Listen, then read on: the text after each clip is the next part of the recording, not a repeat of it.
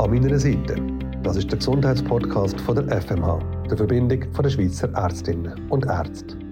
In dem Podcast diskutieren wir aus verschiedenen Perspektiven über das Kranksein und das Gesundwerden. Mein Name ist Patrick Rohr, ich bin Journalist und Moderator und rede heute mit der Sandra Stephan. Bei ihr hat man im letzten Dezember Brustkrebs festgestellt. Die Diagnose selber hat sie weniger erschüttert als das, was nachher gekommen ist. An ihrer Seite im Studio ist Gynäkologin Lia Köchli, die Sandra Stephan seit vier Jahren betreut. Ich selber bin über eine Internetleitung zugeschaltet, weil ich mit Corona, ja, das gibt es leider immer noch, daheim sitze. Tut mir sehr leid, aber wir sehen uns wenigstens über eine Videoleitung. Hallo miteinander, willkommen im Studio. Hallo. Hallo. Sandra Stefan, ich habe es gesagt, man hat im letzten Dezember bei Ihnen Brustkrebs festgestellt. Können Sie mir, wenn wir jetzt die paar Monate zurückschauen, nochmal beschreiben, wie es da dazu gekommen ist?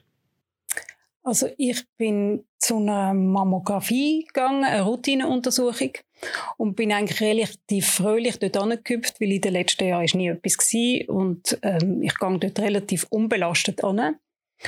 Und Mammographie ist ja etwas, was nicht besonders angenehm ist, aber auch, das stört mich überhaupt nicht, dort anzugehen. Und das habe ich dann gemacht. Und dann hat es zuerst geheißen, ja, in der Mammographie ist alles in Ordnung, aber wir machen noch einen Ultraschall. Und in dem Ultraschall haben sie entdeckt, dass etwas nicht in Ordnung ist. Wie haben Sie auf das reagiert, auf die Entdeckung? lustigerweise bin ich irgendwie davon ausgegangen, dass es nichts Bösartiges ist. Ich bin eher ein positiver Mensch und ich habe gedacht, ja, das gibt es, äh, dass etwas nicht, äh, nicht so ist, wie es immer sollte sein. Aber ich bin eigentlich immer noch recht positiv gewesen. Das ist für mich noch kein Schock gewesen, so. Sie kennen ja aus einer Krebsfamilie, ich sage das in Anführungszeichen aus einer Krebsfamilie, aber es hat in ihrer Familie bereits mehrere Krebsfälle gegeben.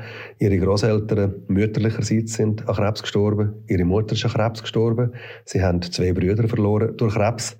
Hat ihnen die Tatsache, dass sie aus einer Familie kennen, die durch Krebs eben schon sehr belastet war, nicht Angst gemacht in dem Moment? Merkwürdigerweise nicht. Also ich weiß, dass es keinen Brustkrebsfall gibt. Das sind alles andere Fälle von Krebs. Und ich ähm, gehe eigentlich relativ, ich gehe nicht angstgesteuert durchs Leben. Und bei diesen vielen Krebsfällen könnte man ja denken, man, man hat immer Schiss, dass man auch Krebs bekommt. Das ist überhaupt nicht so bei mir. Ich habe wirklich das total nicht erwartet. Ich bin naiv, mhm. aber ich habe es nicht erwartet. Das, was man entdeckt hat bei Ihnen, wie muss man sich das vorstellen? Wie groß ist der Tumor gewesen? Also, der ist noch ganz klein gewesen. 9 mm hat man nachher festgestellt, also munzig. Und ich habe ihn auch nicht ertastet und äh, meine Ärztin hat ihn auch nicht ertastet. Also ich mache mir auch keinen Vorwurf, dass ich das irgendwie nicht entdeckt habe, weil es einfach sehr klein ist und das auch noch sehr früh ist. Das ist ähm, die positive Seite eigentlich. Mhm. Lea Köchli, in der Schweiz kommt jede acht Frau, was eine relativ hohe Zahl ist, irgendwann im Leben Brustkrebs über. Betroffen sind vor allem Frauen über 50. Sandra Stefan ist in dieser Risikogruppe. Sie ist 58 Jahre alt gewesen, dann, wo man den Krebs bei ihr entdeckt hat letztes Jahr. Wie haben Sie reagiert auf die Diagnose? Ja, also für mich ist es auch in dem Sinn natürlich äh, auch wenn ich das ab und zu erlebe, dass ich solche Befunde zurückbekomme, natürlich in meinem Patientengut, für mich ist es schon auch ähm, überraschend gewesen, weil ich habe äh, ein Jahr vorher auch einen Ultraschall gemacht bei der Untersuchung, bei der Jahresuntersuchung. Und ich habe im Rahmen der Jahreskontrolle jetzt letztes Jahr im Ende Jahr auch die Brust gut tastet und es ist, gibt ja sehr unterschiedliche ähm, anatomische Voraussetzungen. Also es gibt Brüste, die kann man sehr gut tasten und es gibt Brüste, die kann man eher nicht so gut tasten und ähm, bei der Sandra habe ich eigentlich nicht ein schlechtes Gefühl gehabt. Sie hat einen relativ dichten Brustdrüsenkörper aber ähm, man hat eigentlich palpatorisch so vom Tasten her ein gutes, gut, gutes Gefühl gehabt. Und weil ich aber weiß, dass das allein eben nicht langt als Vorsorge, habe ich auch ihr das vorgeschlagen, oder, dass wir wirklich halt die Bildgebung noch dazu nehmen. Äh, man liest immer wieder, dass äh, die meisten Brustkrebs immer noch durch das Tasten der Frauen selber entdeckt werden. Das ist grundsätzlich, werde ich das nicht in Frage stellen. Aber es ist einfach auch so, dass man durch die Mammographie die kleinen, ganz kleinen Befunde findet und dementsprechend natürlich auch therapeutisch anders vorgehen können, als wenn man es schon spät findet, dass dann wiederum ein Vorteil ist fürs Überleben. Im Grundsatz empfiehlt man ja, dass eine Frau über 50 alle zwei Jahre eine Mammographie macht, also so eine Untersuchung macht. Und trotzdem gibt es sehr viel Vorbehalte bei Frauen. Man hat von etwa 40 Prozent, die sagen, ich will das lieber nicht machen. Warum eigentlich? Also, das, was ich am häufigsten höre, ist, dass man bei der ersten Mammographie eine schlechte Erfahrung gemacht hat. Und Sandra hat es vorher gesagt, ich kann das auch bestätigen, es ist wirklich eine Untersuchung, die nicht angenehm ist. Und also ich weiß wirklich nicht, ob ich selber schon mal eine Untersuchung hatte, die so unangenehm ist wie eine Mammographie. Es ist, es ist wirklich etwas Unschönes in dem Moment, aber wie sie auch gesagt hat, es ist relativ kurz und wenn man weiß, was eben der Benefit ist, finde ich ähm, auch so Nutzen und und Ertrag ist, ist einfach grösser als, als die Unannehmlichkeiten. Und trotzdem ist das ein häufiger Grund, warum Frauen nicht gehen wollen. Das sagen, das ist mir einfach zu viel Druck. Es gibt auch die Idee, dass ähm, durch die Kompression selber Brustkrebs könnte ausgelöst werden.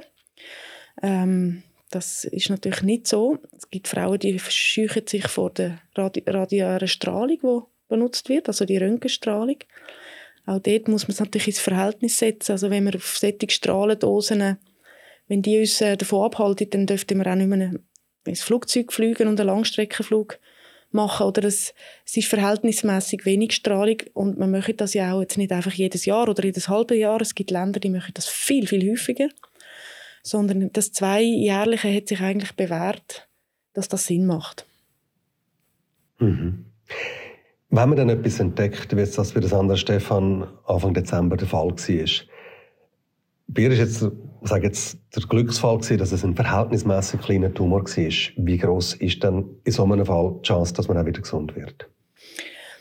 Also die sogenannten Prognosefaktoren, die sind, ähm, die sind tatsächlich von der Tumorgröße mit abhängig. Also Tumorgröße ist ein wichtiger Punkt, um Prognosen abschätzen. Es gibt aber natürlich noch viel mehr ähm, von diesen Faktoren, die mitentscheiden, wie, wie gefördert man ist, auch in Zukunft. Und ein, ein wichtiger Punkt ist zum Beispiel, ob schon Lymphknoten befallen sind. Das ist etwas, was man ja im Rahmen von einer Tumortherapie, Brustkrebstherapie immer auch mit als erstes abklärt. Und dann ist natürlich auch ganz wichtig, ob äh, schon Fernmetastasen rum sind.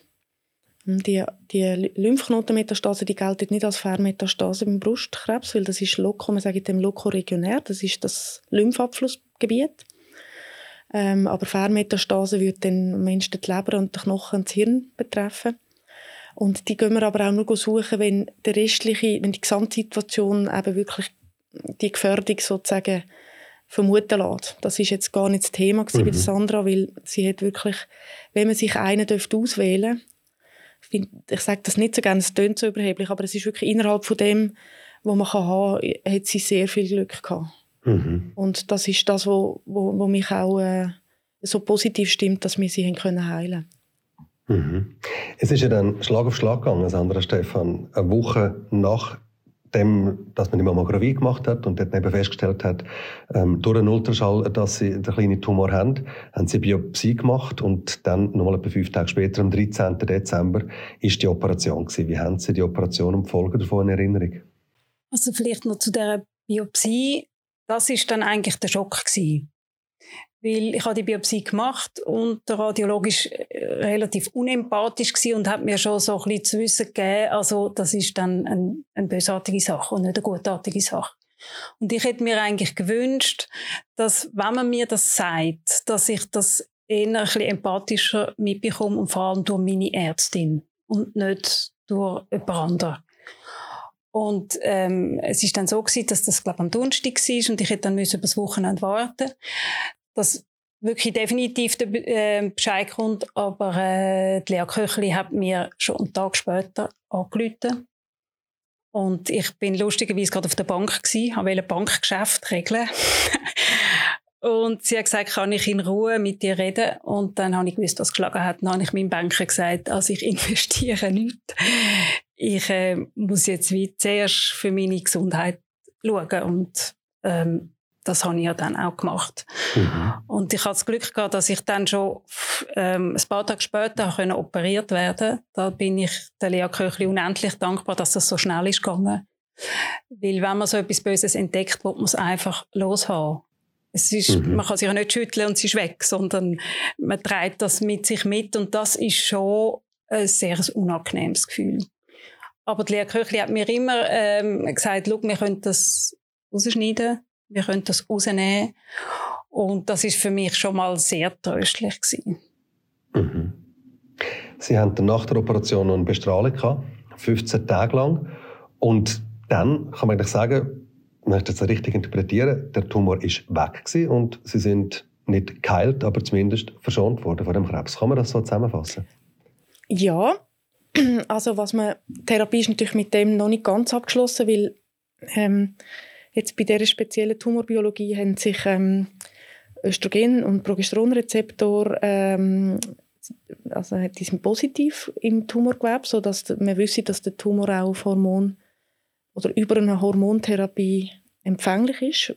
Ähm, das ist wichtig für sozusagen Verminderung vom Wiederauftreten, weil man ja heutzutage nicht mehr wenn möglich nicht mehr die ganze Brust äh, entfernen. Man tut, man tut wirklich die, also wir sagen dem sogenannte Lumpektomie, man tut nur den Knoten rausnehmen mit dem entsprechenden Sicherheitsabstand. Und dass das ähm, gewährleistet ist, für das nehmen wir jetzt in unserem Fall bei unserem Brustzentrum äh, den Patholog mit in Operationssaal. Und der tut das Präparat unmittelbar während der Operation untersuchen auf, auf die Ränder und wenn wir wissen, dass die Ränder tumorfrei sind, dann haben wir einen schönen Sicherheitsabstand. Und dann ist das einer der wichtigen weiteren Prognosefaktoren, dass der Tumor natürlich im Ganzen entfernt ist. Jetzt bei sind mhm. dann eben die, die Hormonrezeptoren positiv gewesen in dieser definitiven Histo. Das hat sich schon in der Biopsie angekündigt und das bleibt in der Regel auch so. Und durch das haben wir dort wie einen weiteren Therapiezweig. Also man nennt das äh, das, das sind prädiktive Faktoren. Da geht es darum, welche Therapie spricht denn an für die spezielle Tumorbiologie. Und da hat sie mit der Hormonpositivität ähm, die Möglichkeit von der Hormontherapie, die wir jetzt auch machen. Und die geht dann länger, die geht dann über fünf Jahre idealerweise. Mhm. Hormonsensibel heißt also, der Tumor oder der Krebs reagiert ganz explizit auf die weiblichen Hormone, also das Östrogen. Genau. Und befördert dann auch, dass unter Umständen nochmal ein Tumor könnte wachsen, wenn es zu viel Östrogen im Körper hat. Ja, es ist primär, ähm, das sind primär Wachstumsfaktoren, die die Größe ähm, verändern. Oder? Das ist der Grund, warum mhm. wir schauen, dass keine Tumorzellen mehr zurückbleiben. Für das hat, hat sie die Bestrahlung auch vom, vom Tumorbett. Also mhm. so ähm, idealen Tumorbiologien wie jetzt Bieren tut man nur den Teilbrust bestrahlen, also wirklich nur das Tumorbett selber, nicht mehr die ganze Brust, Restbrust. Und mit dem tut man eigentlich allfällig übergebliebene einzelne Tumorzellen vernichten. Und mit mhm. der antihormonellen Therapie oder endokrinen Therapie, sagt man dem auch, tun wir, ähm, tun wir verhindern, dass wenn Zellen herum sind, dass die zum Wachstum angeregt werden. Und mit diesen zwei Kombinationen mhm. ist man eigentlich dann auf der sicheren Seite fürs Langzeitüberleben. Was aber unter Umständen wieder ganz neue Folgen kann haben, Sandra Stefan. Und ich habe vorher gesagt, Sie haben eigentlich unter den Folgen noch fast ein bisschen mehr gelitten als unter dem Krebs selber, wo wir relativ schnell, relativ ganz sauber können entfernen und jetzt auch nicht mehr sollte kommen. Sie sind ja seit Anfang der 50er Jahre mit 52 in die Menopause gekommen, seit dann in den Wechseljahren und wie das eigentlich fast alle Frauen machen, haben sie Hormonpillen genommen, um dem entgegenwirken. Und jetzt, wenn ich das richtig verstehe, haben wir da einen Konflikt. Auf der einen Seite haben sie die Hormone genommen, um eben weiterhin ähm, können, können als Frau weiterleben, wie sie das vorher können. Und jetzt dürfen sie das aber nicht mehr machen, wegen dem Krebs. Wie wirkt sich das bei ihnen aus? Also ich muss dazu noch sagen, die Bestrahlung habe ich als sehr ähm, relativ einfach ist mir die gefallen. Man hat auch nicht viel gesehen und ich habe nicht viel gespürt davon. Und das, mhm. die Bestrahlung kann ich irgendwie als Freund können akzeptieren. Und jetzt mhm. ähm, nehme ich die Pille. Also vorher habe ich eben die, die ähm, Pille genommen, wo, wo meine Wechseljahrbeschwerden lindern und die habe ich mhm. geliebt Ich habe die grossartig gefunden. Ich habe überhaupt keine Beschwerden Warum? Gehabt. Darf ich fragen, warum? Es ist einfach, ähm, ich habe das Gefühl, ich habe mich jung gefühlt. Ich habe die Wechseljahrbeschwerden, die alle rundum so ein bisschen erzählt haben, habe ich nicht gehabt. Das habe ich hocherfreulich gefunden. Mhm. Und es ist mir wirklich gut gegangen. Und ich konnte es gar nicht so recht nachvollziehen, wenn alle sagen, ja, und, und Kopf und schlaflos. Und, ähm, habe ich gedacht, mir geht es wunderbar. Das ist auch so eine tolle Erfahrung gewesen. Und durch, die, durch die Diagnose habe ich natürlich dann ratzfatz müssen die Pille absetzen und mhm. mache ja jetzt das Gegenteil. Ich bekomme ja jetzt mhm. eine Pille, wo mir eigentlich die, die weiblichen Hormone absetzen oder stoppen. Und das finde ich gar nicht lustig. Warum? Was sind die Folgen? Jetzt kommen eigentlich die Wechseljahre im Schnellzugstempo auf mich zu. Äh, in mhm. recht geballter Form, muss ich sagen. Walligen, schlaflos, Kopfweh. Ähm, und es kommen noch Gelenkschmerzen dazu. Das habe ich überhaupt nicht erwartet, so richtig. Und wirklich heftige Schmerzen. Ähm, und das macht mir schon sehr zu schaffen, muss ich sagen. Wie ist es mit all den anderen Folgen, die man auch hat, wenn man über das Wechseljahr kommt, die Libido abnimmt und so weiter? Spüren Sie das? Das spüre ich in dem Sinn, dass auch die sich verändert, dass einfach das Alter so ein bisschen auf mich zuholt im Schnellzugstempo und das, das macht mir überhaupt keinen Spaß. Also die, die, die Schleimhäute werden trockener und äh, Libido merke ich jetzt noch nicht so viel, ich nehme es auch noch nicht so lange, aber es ist natürlich so ein bisschen die Angst, dass das auch abnimmt. Mhm. Und ähm, da hat aber Pfarrköchli auf meine Bedenken gerade aus ihrem Zauberschrank drei Creme gezückt für äh, Gleitcreme und für die Schleimhäute, dass die nicht so austrocknet. Und das habe ich schon auch sehr ähm, tröstlich gefunden, dass es ja Mittel gibt dagegen. Aber das sind natürlich Hilfsmittel und es stellt ganz Haufen Fragen. Also ich stelle mir jetzt vor, ähm, ich bin jetzt ein Mann Mitte 50, als Frau Mitte 50, was Sie gesagt haben, Sie haben Ihre ganze Weiblichkeit gespürt und alles und plötzlich wird das abrupt bremsen, werden Sie quasi eine alte Frau durch das Mittel, das Sie jetzt nehmen müssen. Das macht recht einiges mit einem auf der psychischen Ebene.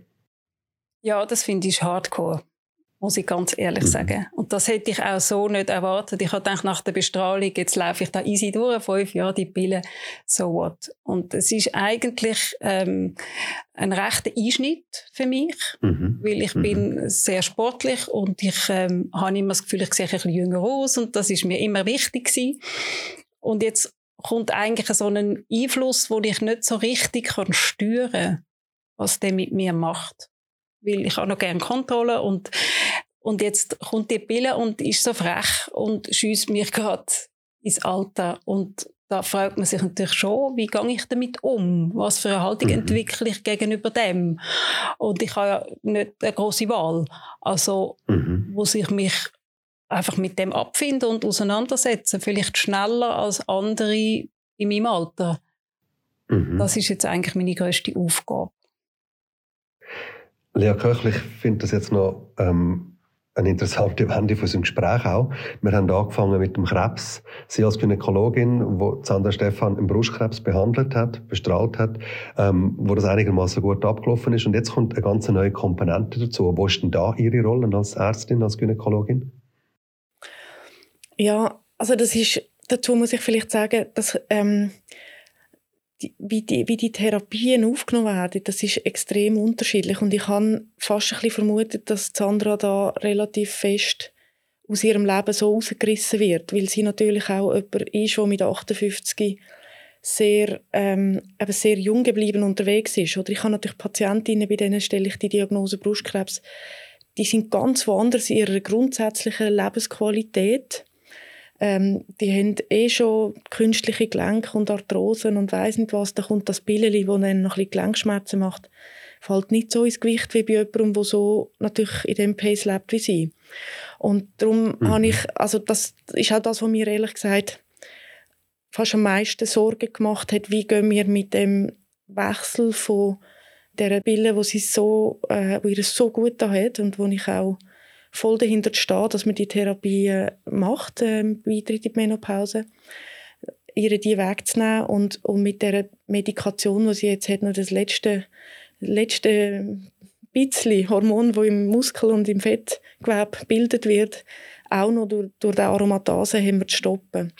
Und wir haben auch, mhm. ähm, ich han, sie, sie hat sich relativ bald bei mir gemeldet. Ich, han, ich bin überrascht gewesen, wie schnell sie an diesen Gelenkschmerzen, wir kennen die Gelenkschmerzen, wie schnell die bei ihr massiv ins Gewicht gefallen sind.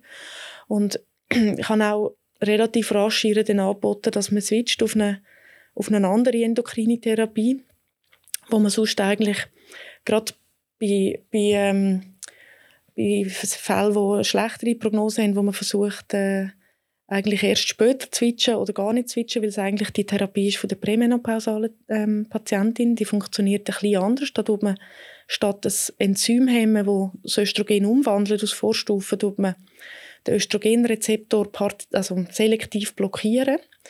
Und somit kann dann das Östrogen wie nicht mehr dort andocken. Aber durch das hat sie natürlich ein bisschen mehr Östrogen im Gesamtblut, als wenn ich die Produktion einstelle. Die Restproduktion, die mhm. im Muskel und im Fettgewebe ist. Und durch das sind die Tabletten in der Regel besser toleriert, gerade bezüglich auf Gelenkschmerzen, als die Aromatasehämmer. Und das haben wir jetzt gemacht mhm. und da hoffe ich fest, dass ich, ja, da bin ich einfach, ja, wirklich an ihrer Seite, müssen wir schauen, wie das geht. Ich kann auch schon Medikation müssen dann noch reduzieren in der Dosis. Ähm, das werden wir sehen, wie, wie, wie sie dort Schlag kommt. Aber, es ist Aber der beschleunigte Alterungsprozess, der, der lässt sich jetzt nicht mehr stoppen, oder? Oder umkehren, im Idealfall sogar. Ja, ist, das Haupt, Hauptproblem ist ja schon ähm, äh, erstens mal der, der, Wasser, der Wasserhaushalt von jeder Zelle, oder? Das, das ist ja auch Östrogen mittriggert und dort, dort können wir wie natürlich ja, man kann, man kann in der Kosmetik viel machen, in der Derma ähm, helfen, Hautfalten äh, zu minimieren. Ähm, aber wir haben natürlich noch viel, viel mehr, also der Alterungsprozess langfristig, oder? Dass die ganzen Stoffwechselsysteme ja eigentlich auch hormonabhängig sind und profitieren von dieser mhm. Hormonersatztherapie der Menopause. Also Sachen wie der Lipidstoffwechsel, der Zuckerstoffwechsel, äh, die Gedächtnisleistung, also die kognitive Leistung, ähm, der Knochenstoffwechsel, das sind alles ähm, Sachen, wo man jetzt nicht primär daran denkt, wenn man über die Menopause redet. Aber für uns Ärzte sind das natürlich ganz wichtige, langfristige Faktoren, die auch positiv beeinflusst werden von der Therapie. Mhm. Oder jetzt in dem Fall mhm. negativ. Zum Glück ist Sandra so schlank. Mhm. Ich sage immer, das ist eigentlich die grösste Gesundheitsvorsorge für sie, schlank sein. Ähm, Übergewicht ist mhm. ein ganz ein wichtiger Risikofaktor für auch Brustkrebs und Wiederauftreten von Brustkrebs. Ähm, darum mache ich mir jetzt da beim Lipid- und Zuckerstoffwechsel weniger Sorgen. Aber der Alterungsprozess, das, die schlaffere Haut, ähm, der Knochen, wo wir aktiv am Schützen sind jetzt durch ein spezielles Medikament, mhm. seit sie die Therapie hat, das sind schon, also es ist schon hochkomplex. Es ist viel, viel mehr dahinter, als man am Anfang so annimmt. Mhm. Sandra Stefan, die ganz simple Gleichung zum Glück sind sie vom Krebs befreit. Der Preis dafür ist jetzt halt, dass sie schneller altert. Der ist ihnen kein Trost. Äh, die Gleichung ist ihnen kein Trost. Doch, die ist mir ein extremer Trost. Also ich ja. habe mit meinem Bruder, der am Sterben war, auch an Krebs geredet und ich habe gesagt, mich schon damals über die anfangenden Alter und ein bisschen Falten und so. Und er hat mir gesagt, ähm, bist froh, dass du alt werden kannst, weil das Gegenteil von alt werden ist sterben. Und das mhm. sage ich mir jedes Mal. Also ich lebe noch und ich lebe wirklich gut, immer noch, trotz diesen Schmerzen und trotz der Vorstellung. Es ist einfach, dass eine mhm. Krebsdiagnose einem halt mit dem Tod konfrontiert. Und so eine Diagnose, oder? Wenn man etwas machen kann und bestrahlt und, und sagt, ich habe mich so schön operiert, aber sieht fast nichts, also ästhetisch bin ich total zufrieden. Ähm, mit dem anderen, ah, das kann ich mir gar nie können vorstellen, was das dann nachher heisst. Aber mhm. ich, ich lasse mir ein bisschen meine Positivität nicht nehmen. Also ich habe ja keine Wahl. Und ich versuche auch das Positive mhm. zu sehen. Ich mache weiterhin Sport. Ich versuche, die Folgen einfach so gut wie möglich zu minimieren. Ähm, klar gibt es dunkle Nächte, aber Tage sollen äh, hell bleiben für mich. Wunderschön, wie Sie das schildern. Danke vielmals für Ihre Offenheit, Frau Stefan. Und bevor wir uns jetzt gerade Ade sagen, erlauben Sie mir noch eine Feststellung. Mir fällt auf, Sie duzen sich. Ja. Also wir haben einfach ab einem gewissen Grad von Intimität ähm, sind wir einfach zum Schluss gekommen, jetzt wärst du adäquater als sie. Und ich kann mich auch jederzeit an Frau Köchli, an Lea wenden und das ist, bedeutet mir unendlich viel, dass ich jemanden, eine, eine Ansprechpartnerin habe, wo ich das Gefühl habe, die gibt mir die Sicherheit und ich kann auch mal jammern. und äh, sie, sie fängt das in ihrer ähm, ehrlichen und empathischen Art auf das Ehrlichkeit und Empathie, das ist mir wichtig, dass es nicht nur ähm, empathisch ist, sondern auch, dass man mir sagt, was Sache ist und das macht sie. so schön. Die Ärztin an ihrer Seite. Merci vielmals Ihnen beiden. Sehr gerne. Danke, Ade. Und falls Sie, liebe Zuhörerinnen, liebe Zuhörer, jetzt sagen, ich würde meine Geschichte auch gerne mal erzählen in dem Podcast. Oder wenn Sie eine Anregung oder ein Feedback haben, dann melden Sie uns das. Am besten geht das über die Webseite www.anmeinerseite.ch. Und wer weiß, vielleicht erzählen Sie ja schon bald Ihre Geschichte da bei uns. So wie das nächste Mal Sophia Blaser. Sie ist 20 und hat das chronische Fatigue-Syndrom, das macht, dass sie ihr Zimmer maximal eine Stunde am Tag verlassen kann. Darum wird auch die nächste Folge nochmal über eine Internetleitung aufgenommen.